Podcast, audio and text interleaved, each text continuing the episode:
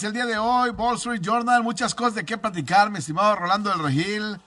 Eh, tenemos Fórmula 1 en México, tenemos pelea del Canelo, tenemos, no hemos platicado realmente de la pelea del Canelo, qué puede esperar usted de la pelea del Canelo. Tenemos el arranque de la NFL el día de hoy, tenemos fútbol americano colegial, eh, juegan los, los borregos. Ah, eh, el viernes juegan los borregos contra el equipo de Pumas Zacatlán. Este, y me da mucha tristeza que no se haga la fiesta como debería. Y tristemente, pues de nuestro fútbol americano nacional, en el mejor nivel, que se supone que es el, colegial que tenemos en Liga Mayor, este, ahora que se unifica la UNEFA y, y el CONADEIP, pues le falta promoción. Qué gusto saludarte. Igualmente, Enrique, me da muchísimo gusto ya poderte tener de regreso. Yo sé que te dolió mucho la pérdida de tus astros. No, me duele todavía, me dio este, calentura, tos, COVID, todo. ánimo, ánimo. Yo sé que los corajes después de lo de Eric Henry y ver lo que estuvo pasando con el, el bullpen de los astros de Houston no te tenía bien. Pero sí tenemos que hablar de eso, porque uno de los estadios más bonitos, creo que yo, por lo menos en el colegial, de cómo se acabó dejando el de los borregos del Tec de Monterrey. En lo personal me gustó mucho cómo está. Chiquito, pero muy, muy ad hoc a lo que se necesita.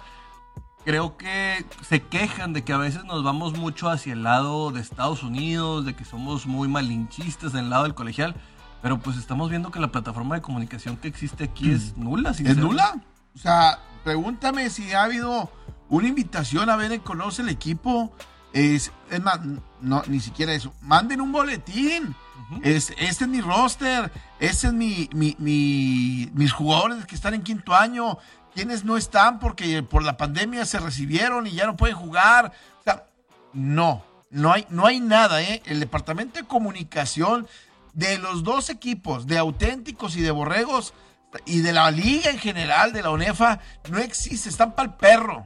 No, y, luego le exigen a los medios de comunicación que les den cobertura. Sí, o sea, ¿por qué no vienes y, espérame, dime, perdió que se entrena, güey? No nada más eso, creo que también podrías inclusive tú generar tus boletines de comunicación por lo menos de lo más básico. Oye, ¿cuándo viajan? ¿Qué tienes? ¿Cuándo puedes ir a cubrir al coreback, no sé, al linebacker estrella o, o, alguna situación de esta? Oye, ¿qué significa para ti regresar? ¿Qué es podrías estar haciendo una remembranza de qué fue todo el hecho de la pandemia para estos jugadores y qué es de lo que se están enfrentando con los nuevos retos que como ha pasado con la NFL, pero no hay ni en lo más básico de este sentido. Yo sinceramente me entero de borregos porque tengo a Sebastián Moreno en Twitter. Si no, no me entero absolutamente nada. Era para que Borregos empezara a lo mejor hasta con la imagen de Alarcón y de Gutiérrez. Un canal, eh, Enrique, un canal que de repente salga porque le diste like y ya te esté saliendo constantemente que te salgan minutos de 3, 4 minutos, eh, videos de 3, 4 minutos, por lo menos que te informen lo más básico. Es el equipo campeón de la, del CONADEIP al final de cuentas. Es el equipo campeón y lamentablemente no existe esa situación que quisiéramos ver que nuestro fútbol americano, en la, en la mejor expresión, en la mayor expresión, en donde tenemos atletas del más alto rendimiento, al grado de que obviamente Borregos ha mandado dos representantes a la NFL, uno como Isaac Alarcón, que tiene una gran posibilidad de, a lo mejor, de hacer el equipo el día de mañana, este, tendríamos que decirle a la gente la calidad de lo que se tiene, de lo que se está viviendo. No está pasando. No, eh, y, ahora sí que gol fallado es gol en contra, Enrique. Porque lo van a aprovechar a lo mejor otras eh, ligas, por, ya sea profesional o semiprofesional o todo lo que pueda hacer para llevarlo a otro lado eh, ojalá la ONEFA entienda el tesoro que puede empezar a desarrollar, porque lo tienes que desarrollar. O sea, si ellos creen que simplemente van a empezar con esta inversión y va a significar que en ese momento va a llegar la gente, pues no, a lo mejor te vas a tardar un año o dos, pero vas a empezar a nutrirlo con lo que tú estás diciendo, con figuras como Isaac Alarcón, como Alfredo Gutiérrez, como no sabemos si va a llegar algún otro jugador en este momento, y que empiecen a dar eh, brotes de vida de lo que está significando y lo más importante, invitar a las familias. Entender que el deporte es familiar, que no esté secuestrado por la violencia, por grupos pseudodeportivos que hablan de todo esto. Claro. Que los estadios no son cantinas. De acuerdo. Que lo más importante es el espectáculo. Es, lo que pasa abajo en la cancha. Claro. que se pudiera llevar este sentido, sería lo más importante. El partido es el viernes a las 7.30. Y los boletos los puedes comprar. Córrele, porque se van a acabar. este. Eh, y, y, bueno, estaba leyendo la cuenta de Borregos. Si había algo interesante. La última vez que tuitearon algo del equipo de fútbol americano fue: Nos vemos el viernes Borregos Monterrey, Pumas Zacatlán, 5 de noviembre. Boletos disponibles en Textor y en la taquilla del estadio. Hace 19 horas. Pero de ahí en adelante, este, pues no. O sea, no, realmente no hay, no hay nada que te diga, conoce el equipo, este es tu equipo. Eh, sí, nada. engagement, Enrique ya existe. Y, no existe ninguna respuesta de nada. No, y te lo voy a decir así de fácil. Andan de innovadores generando equipos de eSports, que quitan el béisbol, pero tu núcleo, el que te hizo grande, el que realmente por deportivamente, el que conocen la institución del TEC de Monterrey, lo tienen olvidado. Sí. O sea, andan volteando para otros lados, como decía mi abuelo. Andan cuidando los centavos, pero se le van los pesos por andar viendo por otro de lado. de acuerdo completamente. ¿Para qué hiciste un estadio, no? Exactamente. No, nada más eso, llénalo. Vuélvete una marca que te volteen a ver, o sea. Y, y después de dos años que regresa nuestro fútbol americano, debería ser una fiesta, ¿eh? Debería ser una fiesta. Debería, deberías de llegar, invitar a los medios, no sé, conoce el equipo, acércate, Sé que estamos en tiempo de pandemia, este, todavía, porque no se nos olvide que todavía estamos en tiempo de, pandemia, pero sí, sí necesito la mayor promoción. Yo sí estoy molesto en ese sentido. Y del otro lado es igual, ¿eh? En auténticos tigres ponen, y ahí voy a los ocurrentes estos. Estos son nuestros corebacks. Y pon la pura foto, ni el nombre le pones, güey. O sea, como si todo el mundo los conociera. Ahí va el güero, ahí va el güero. Pues, pues no, güey. O sea, pones cuatro mariscal de campo, la foto está lejana. ¿Quiénes son, güey? ¿De dónde? No es lo mismo que pongas. Este es mi, nuestros corebacks y esta es su ficha. ¿De dónde viene? ¿De dónde viene? Egresado de, o está en la facultad de tal parte, salió de prepa 2, salió. ponle de perdido, jugó en Pumas, en Avispones, en donde sea, haya sido. No lo sé. La, la verdad sí está eh, para el monte. Ahora, son universidades que tienen equipos de, bueno, que tienen facultades eh, de, comunicación, que deberían de tener a gente trabajando ahí, este, haciendo servicios sociales, haciendo prácticas, eh, inventando cosas nuevas para, para beneficio de, de, la institución misma. Y no nada más eso, el tener la parte en la cual tú tomes a nuevas generaciones, Enrique. O sea, a fin de cuentas, a los chavos que les digas, oye, es viernes, vete al estadio. O sea, ¿cómo los convences de ir? Exactamente. Tristemente se ha perdido, ¿eh? De, la misma, de las mismas eh, escuelas. Eh, eh, exactamente. Vamos a la línea telefónica. ¿Quién nos llama? Bueno.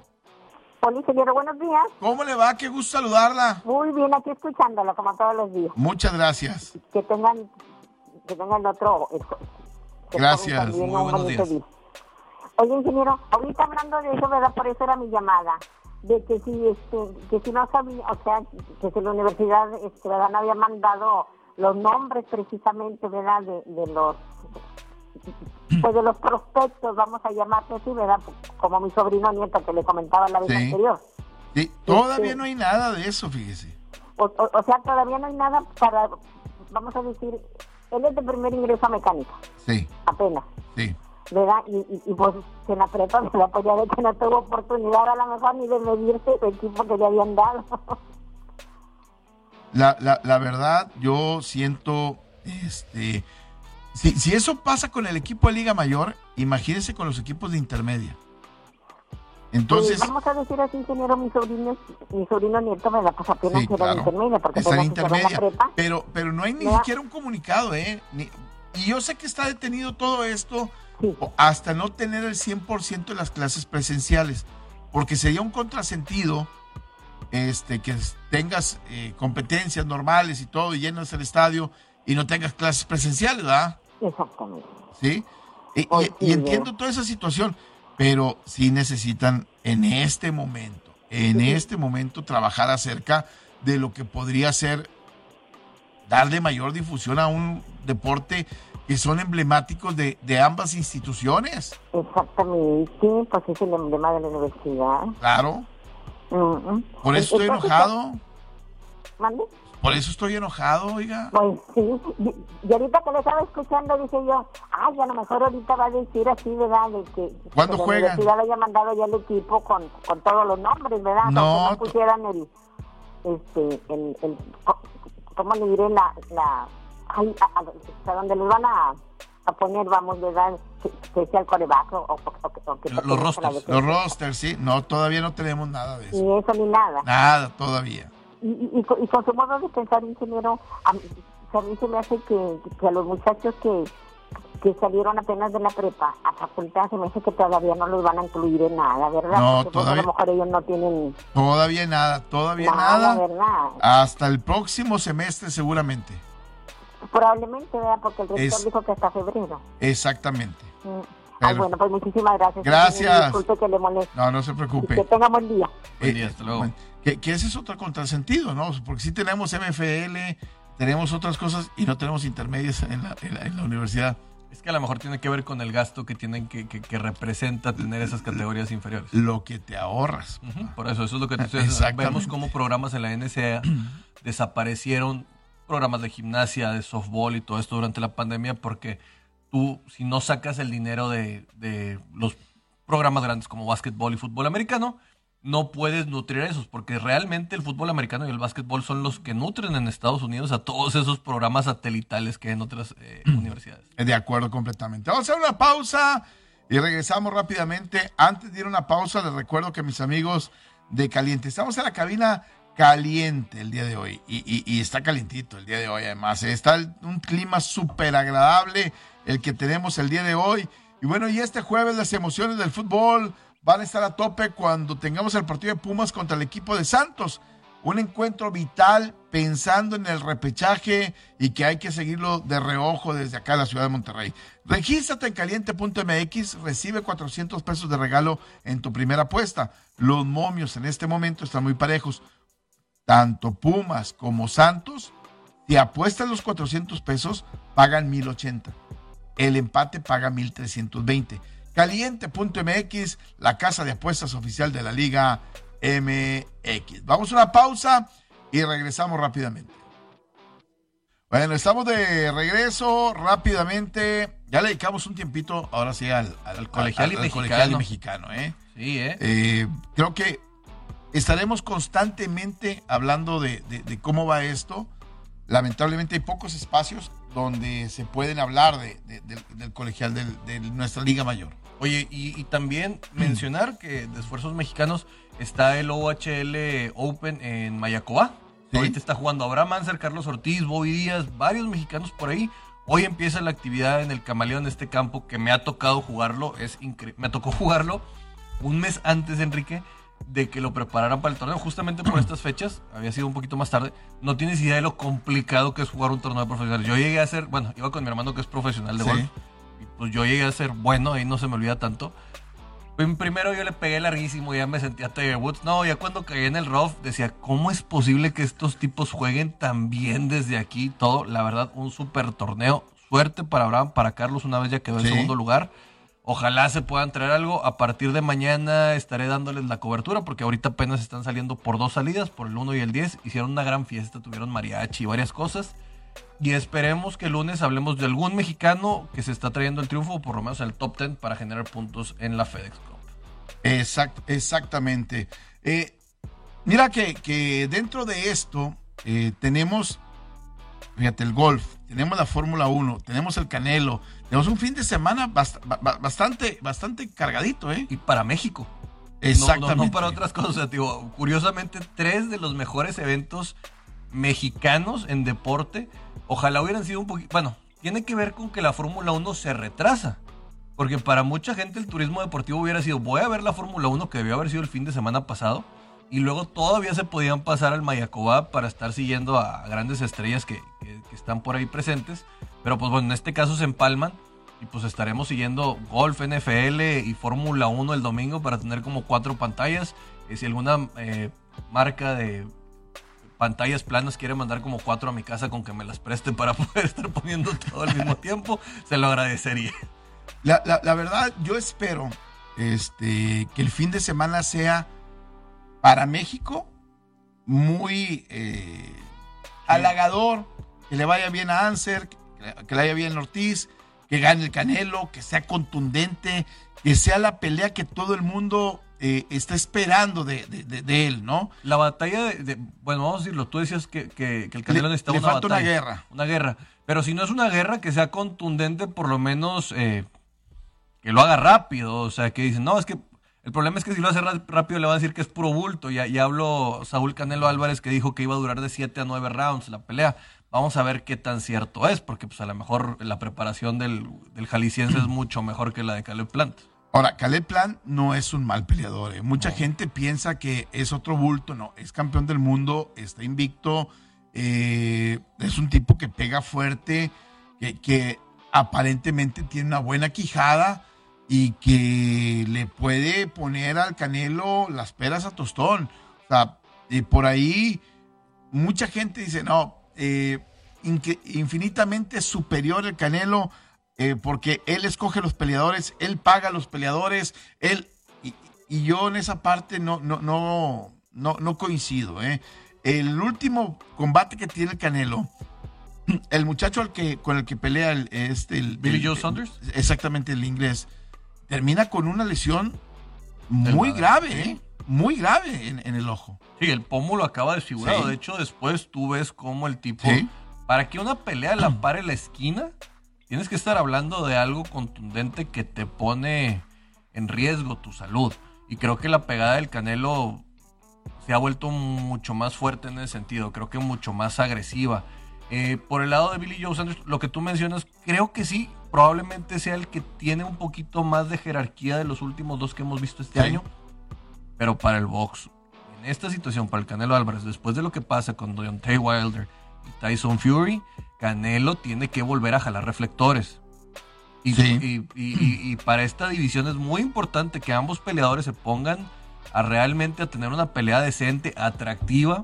No quiero decir que muy, bueno, por, desgracia, conforme va bajando el peso se hacen mucho más técnicas. Lo, que pasa es que el Canelo, el estilo del Canelo ha ido cambiando. De ser un fajador que iba hacia adelante, poco a poco se ha ido convirtiendo en un boxeador ahora es un contragolpeador este, y es bastante eficiente y, tiene eh, la capacidad del Canelo para poder quitarse muchos golpes y, de eso al final de cuentas lo que se trata el boxeo, que no te peguen y dar.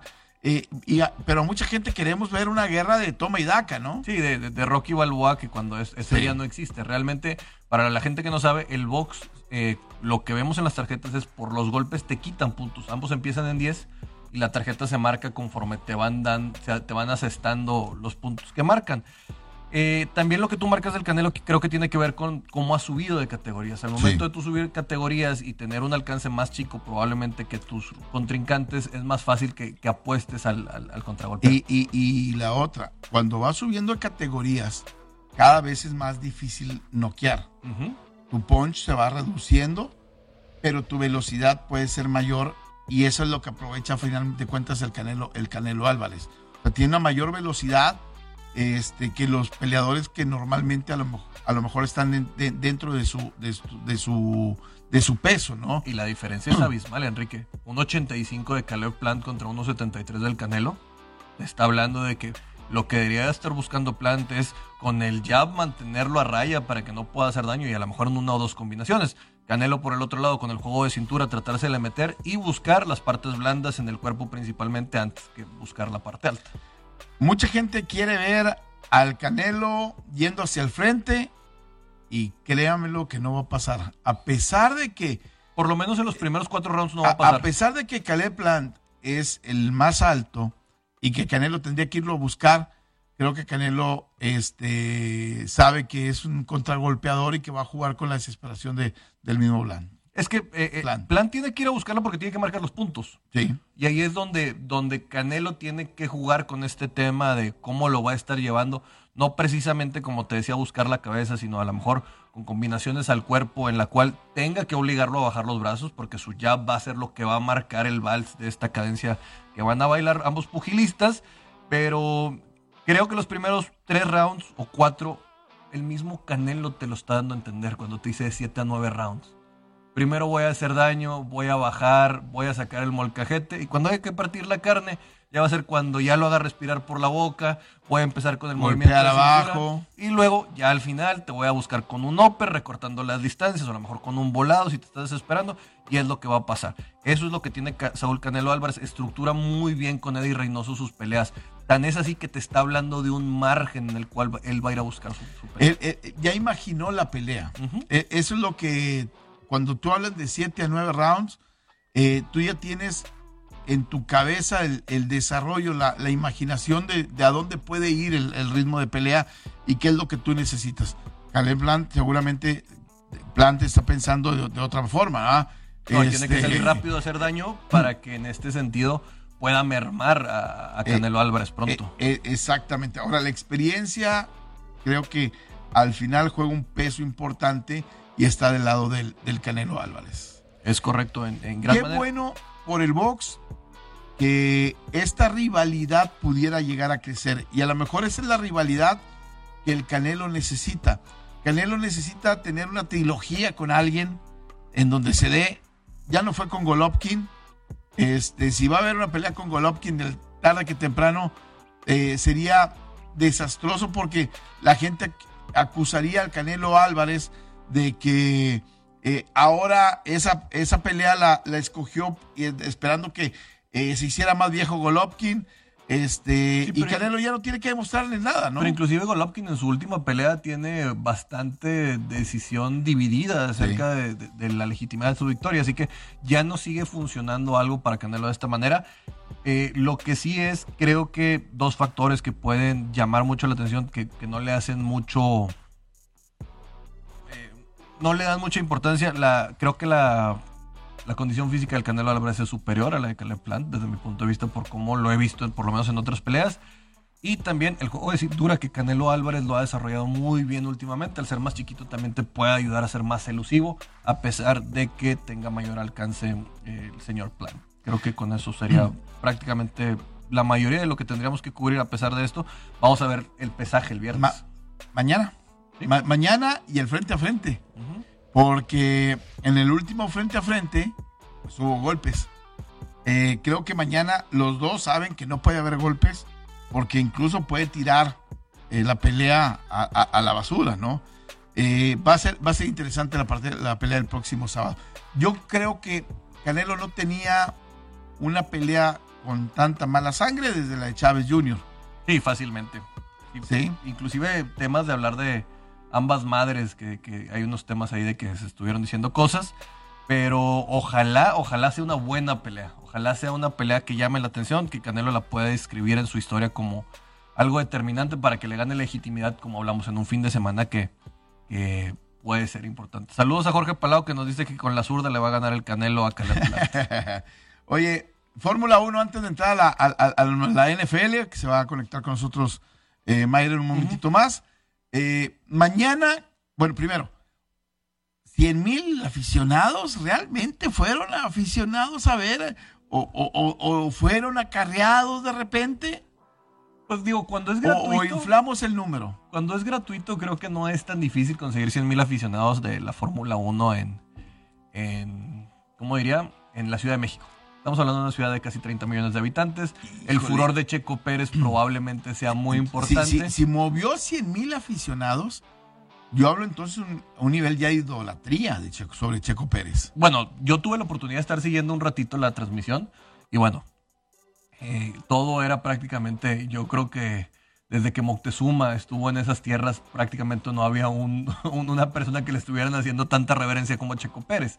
Pero sí mm. creo que por el tamaño que tuvo estuvo bien. Me pareció un poco aburrido el trazado que tuvieron. Creo que lo hubiera vendido un poquito de una mejor manera. Pero pues tampoco se presta tanto las, las calles para poder estar haciendo algo de eso. Pero qué bueno que la gente pudo tener de cerca a Checo, verlo como alguien que aspira a ganar, como un ganador que ya viene con una victoria en esta temporada y que viene en su mejor momento, como lo decíamos antes, que ya por lo menos están viendo que las cosas van funcionando mejor y que bueno, que la altura de la Ciudad de México le va a ayudar mucho a este cargador de Red Bull para poder tener ventaja sobre Mercedes. Si realmente fueron los 100 mil y fueron incondicionales, fueron por gusto, este, qué bonito o qué padre que el, automovilismo empiece a tomar este, ese, ese nivel. Claro que sí. Hubo gente que durmió en las gradas, Enrique. Esperando, o sea, sin, moverse de su lugar. Sí, increíble. Ah, no, se me a lo mejor fueron cuatro o cinco, pero. Se me hace que ya estamos, este. Ya, están inflando mucho el... Sí, el globo. A mí se me hace que eso ya estuvo más inflado. Bueno, nomás para mencionar detalles de lo que fue ayer, eh, Checo Pérez salió en el Red Bull 7. Por eso no vino Iván. De hecho, hoy está viajando a, No, de hecho, hoy está viajando hacia Fórmula 1 porque mañana vamos a tener el color de la Fórmula 1 de lo que se va a estar viendo allá. Wall Street Journal, de veras, señores, valoren lo que les damos. O sea, estamos en los mejores eventos, tenemos ah. corresponsales en otros lados que ahorita nos van a acompañar. Y, Iván estará en el, en, el Gran Premio. En el Gran Premio, nos estará hablando de todo lo que se vive en el Hermano Rodríguez. Eh, para la gente que no sabe, este vehículo que usó Checo antes de irnos a corte es 12 cilindros. Ah, no, perdón, este sí es 8 cilindros. No era como, como los otros.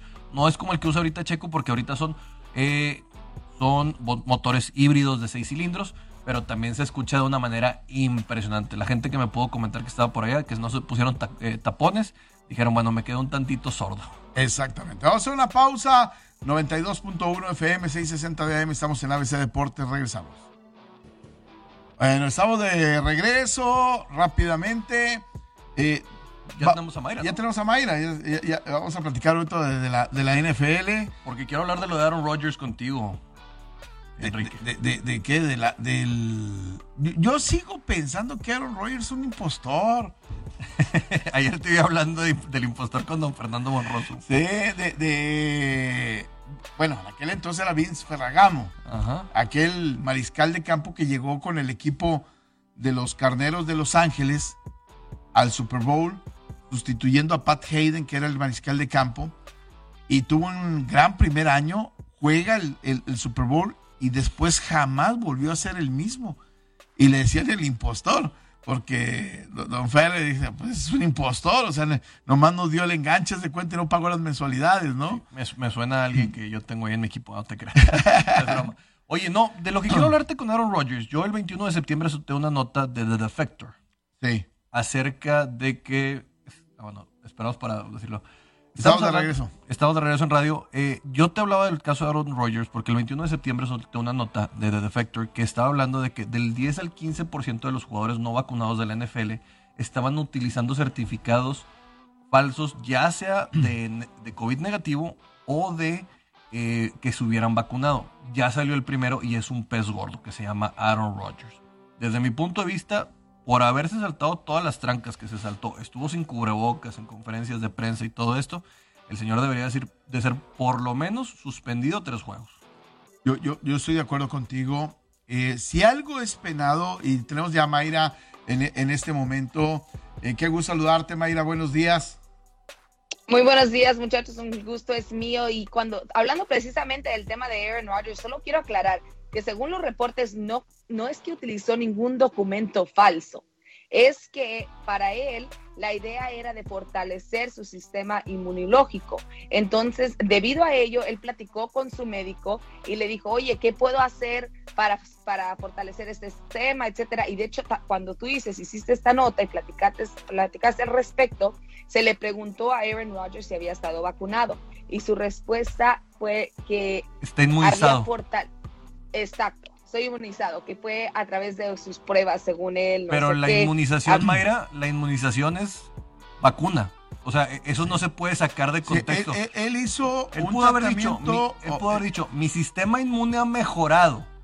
Pero cuando le preguntaron sobre eso, si dices, estoy inmunizado sobre el COVID-19. I'm immune. o sea, estás, estás dando a entender. I'm immune, que es, es que en inglés tiene doble sentido.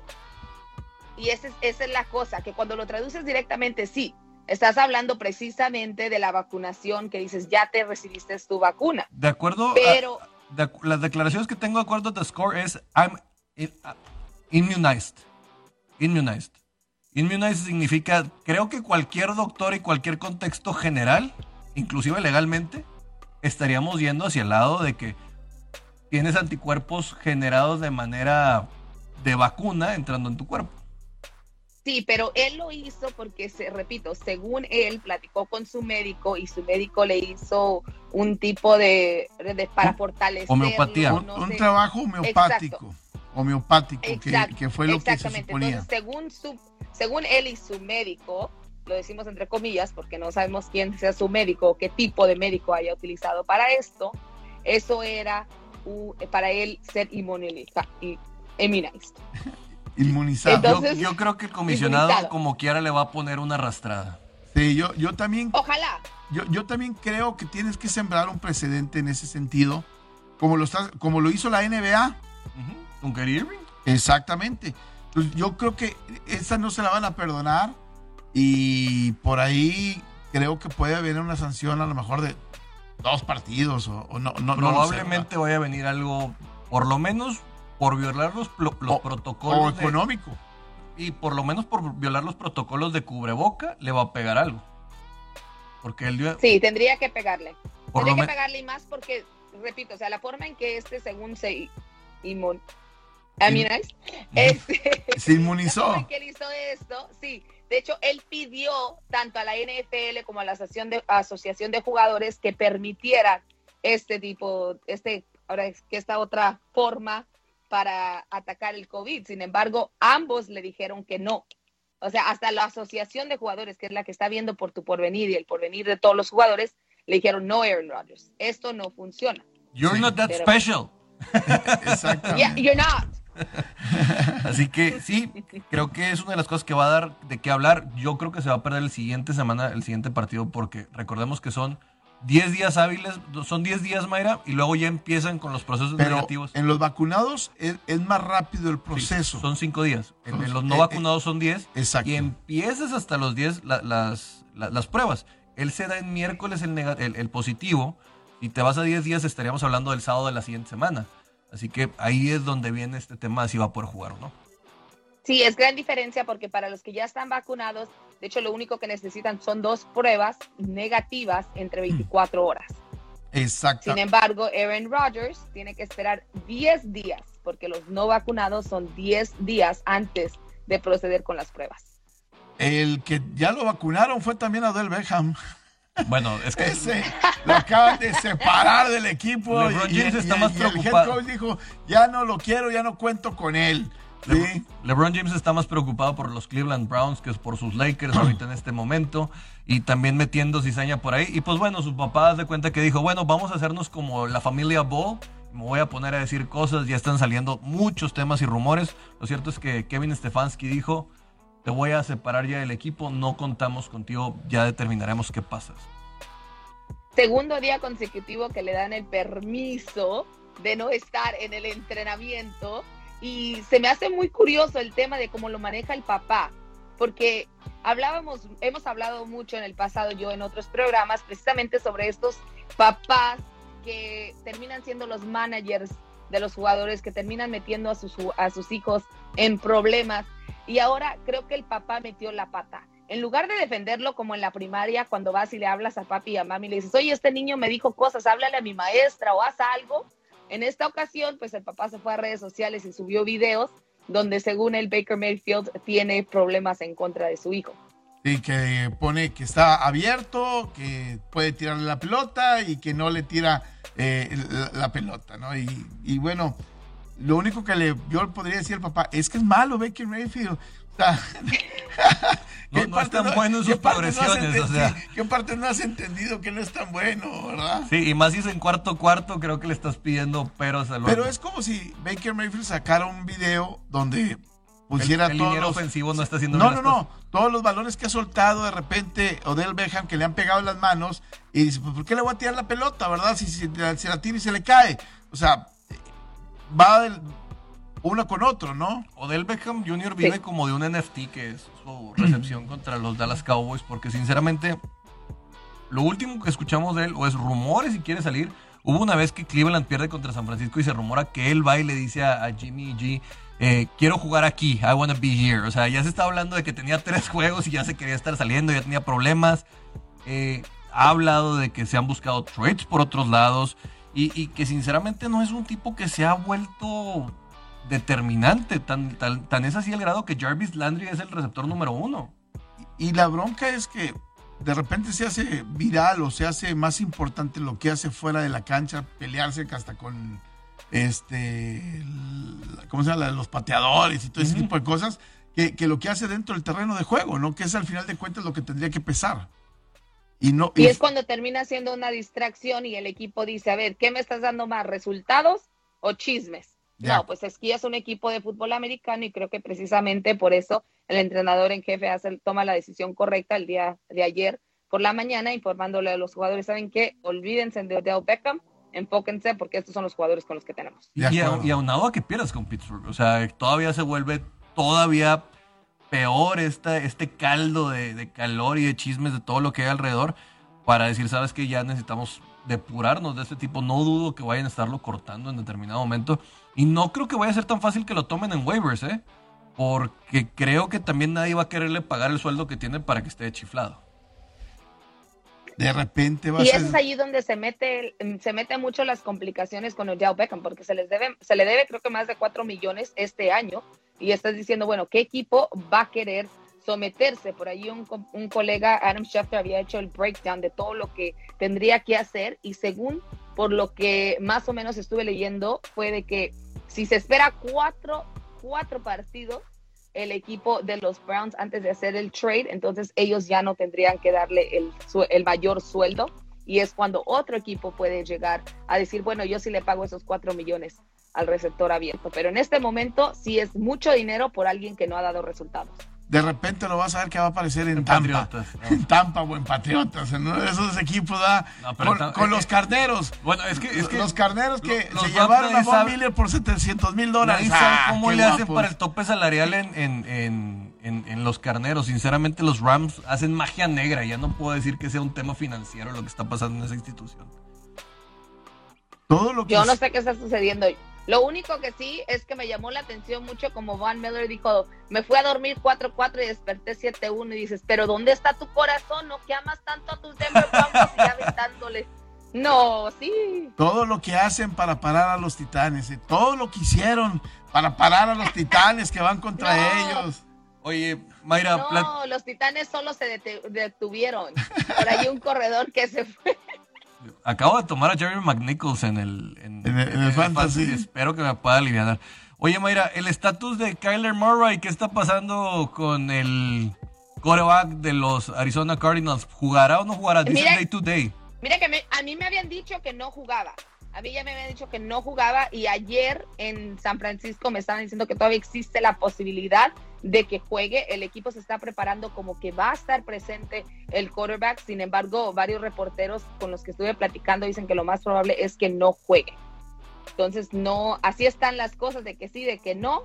Pero a mí ya me habían dicho no va a jugar y al último dice, no, es que sí, ahora sabemos que es parte de la estrategia también.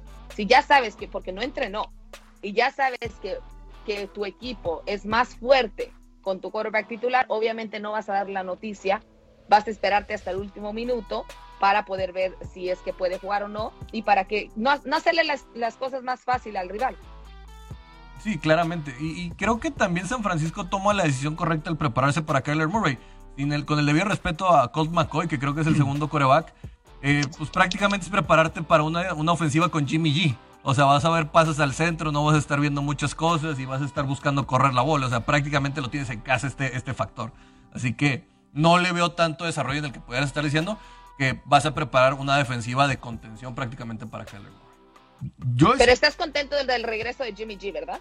sí, no, no, no, yo estoy contento, ah, o sea, pero a lo que voy yo es tampoco, o sea, sabes hasta dónde llegan las cosas, o sea, estoy manejando un has en, lenguaje de Fórmula 1.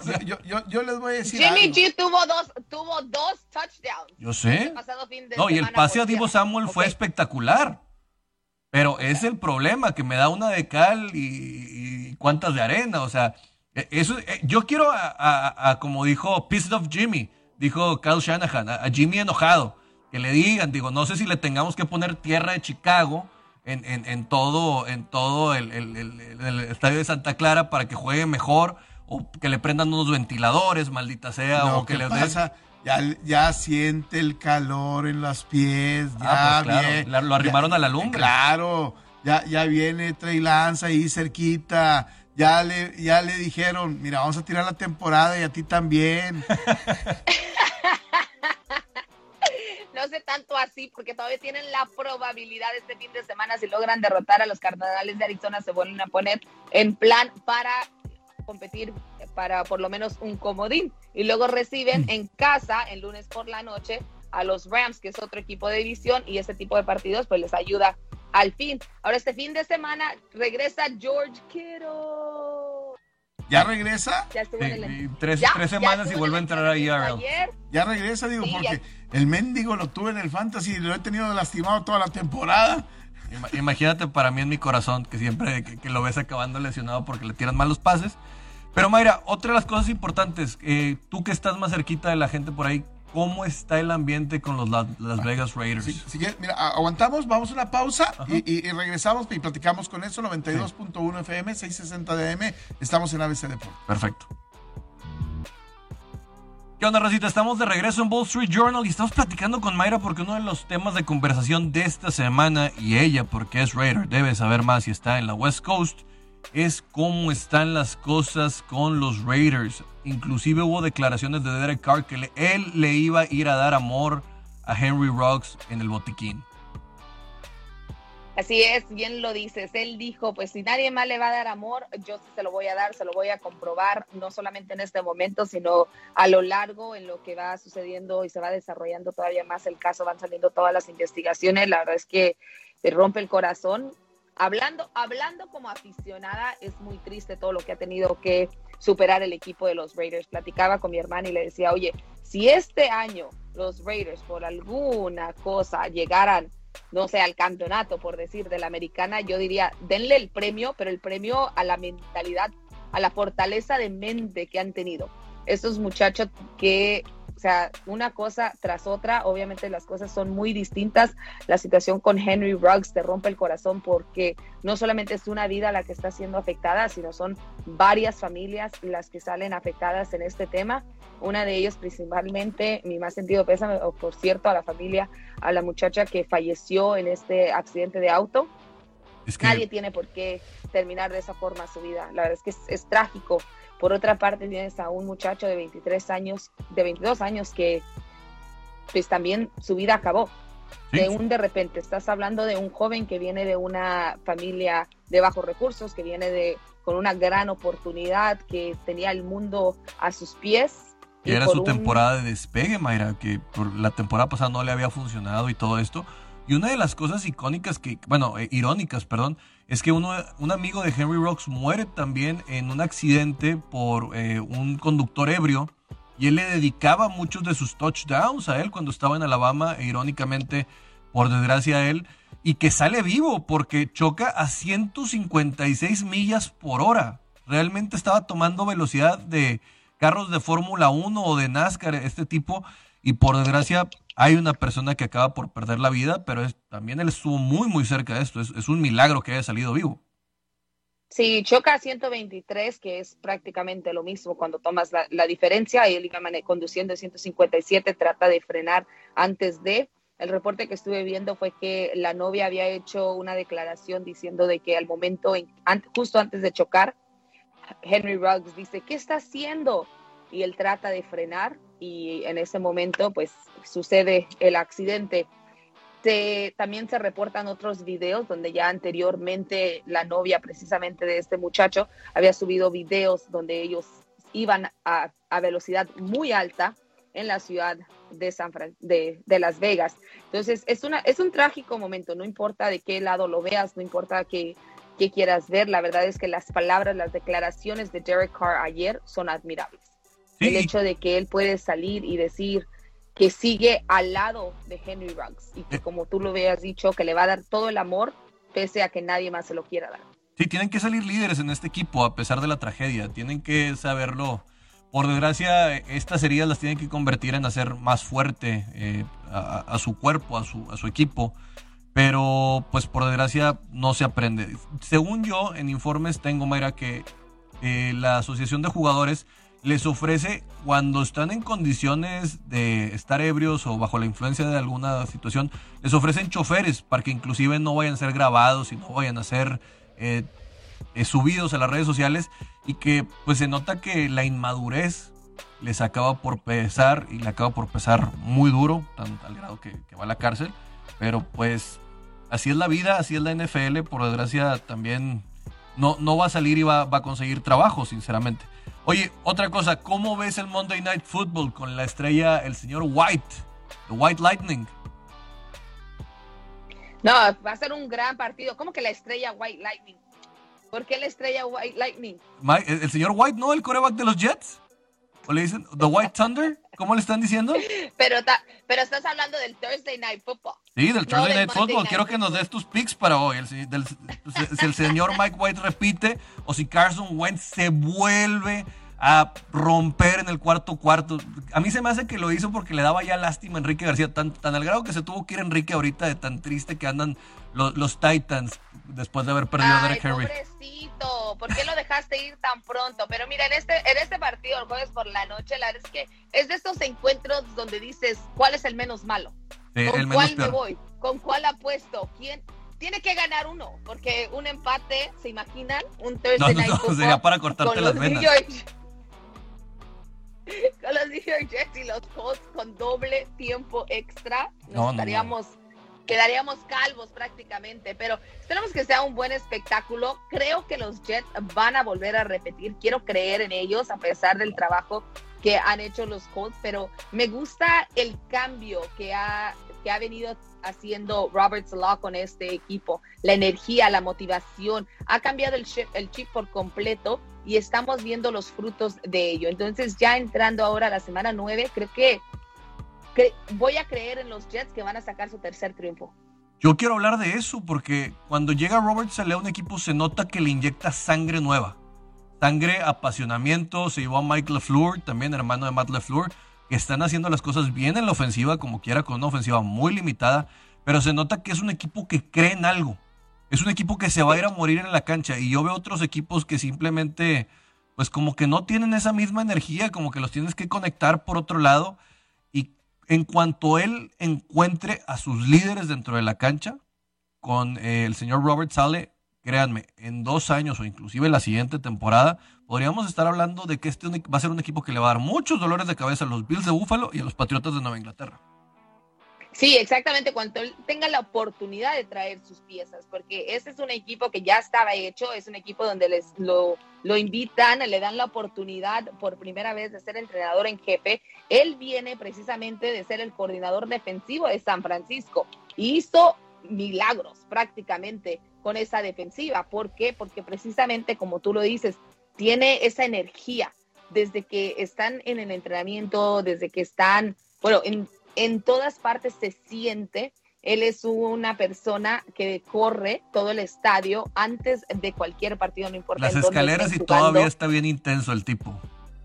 Sí, se me hace tan extraño todavía no verlo antes de los partidos, cuando voy a San Francisco y digo, ¿dónde está Robert? Ah, sí, cierto, ya se nos fue a los Jets. Son esas personas como precisamente DeForest Buckner, que está con los Colts, que todavía hace falta en San Francisco. Pero esta energía. Y, llaman mucho la atención de lo cómo ha convertido un equipo que antes parecía que querían perder. Digo, Adam Gates deja un rastro, una estela de mala suerte por todos lados, pero este es un equipo que le ha ganado a dos equipos que tienen buen ranking en la Liga Americana. Le ganó a los Cincinnati Bengals y le ganó a los Tennessee Titans y lo hizo de una manera en la cual les compitieron. Así que, sinceramente, para los que creen que va a ser aburrido, les voy a decir, es un partido tan malo que va a estar divertido. Va a ser así como... que varios partidos de jueves por la noche estaremos de esta forma. Pero mira, para que veas el cambio, los Jets son el equipo número 11 en la cantidad de QB hits en la NFL. Han tenido 17 capturas esta temporada. Pues es un equipo que está llamando la atención tanto a la ofensiva como en la defensiva. Obviamente en la defensa, porque como bien lo mencioné, Robert Salah pues era el coordinador defensivo que ha hecho muy bien las cosas. Pero es un equipo que tiene, tiene bien, bien definido en mente lo que tienen que hacer. Yo también me voy a ir con los puntos que dan a los Jets con 10.5. Agarren el underdog cuando se vuelven doble cifra. No, no, no, no, no, desobedezcan a Mayra. Y me voy a quedar en las bajas porque ya pedirle las altas sería muy difícil. Sería muy difícil que estuviéramos viendo algo por ahí. Pero que tengan un excelente Thursday Night Football. Estaremos hablando el lunes, Mayra. qué gusto tenerte en un jueves. Y pues bueno, un gran fin de semana para México. Para nosotros acá tenemos muchas cosas de qué hablar. Espero que también en la NFL tengas un buen fin y que los San Francisco 49ers puedan poner en predicamento a los Arizona Cardinals. Que puedan conseguir su primer triunfo en casa. Los invito a que me sigan en mis redes sociales en arroba Mayra L. Gómez, porque como dijo Fred Warner, esto ya es inaceptable. Necesitan un triunfo en Levi Stadium y estar en casa y jugar frente a toda su afición debe significar algo. Así que un fuerte abrazo a todos y que disfruten su fin de semana. Hasta luego, con esto despedimos el Wall Street Journal y estaremos hablando mañana de todo lo que se viene. A nombre del señor Enrique García, Mayra L. Gómez, Iván Solís y un servidor, me despido. Hasta luego.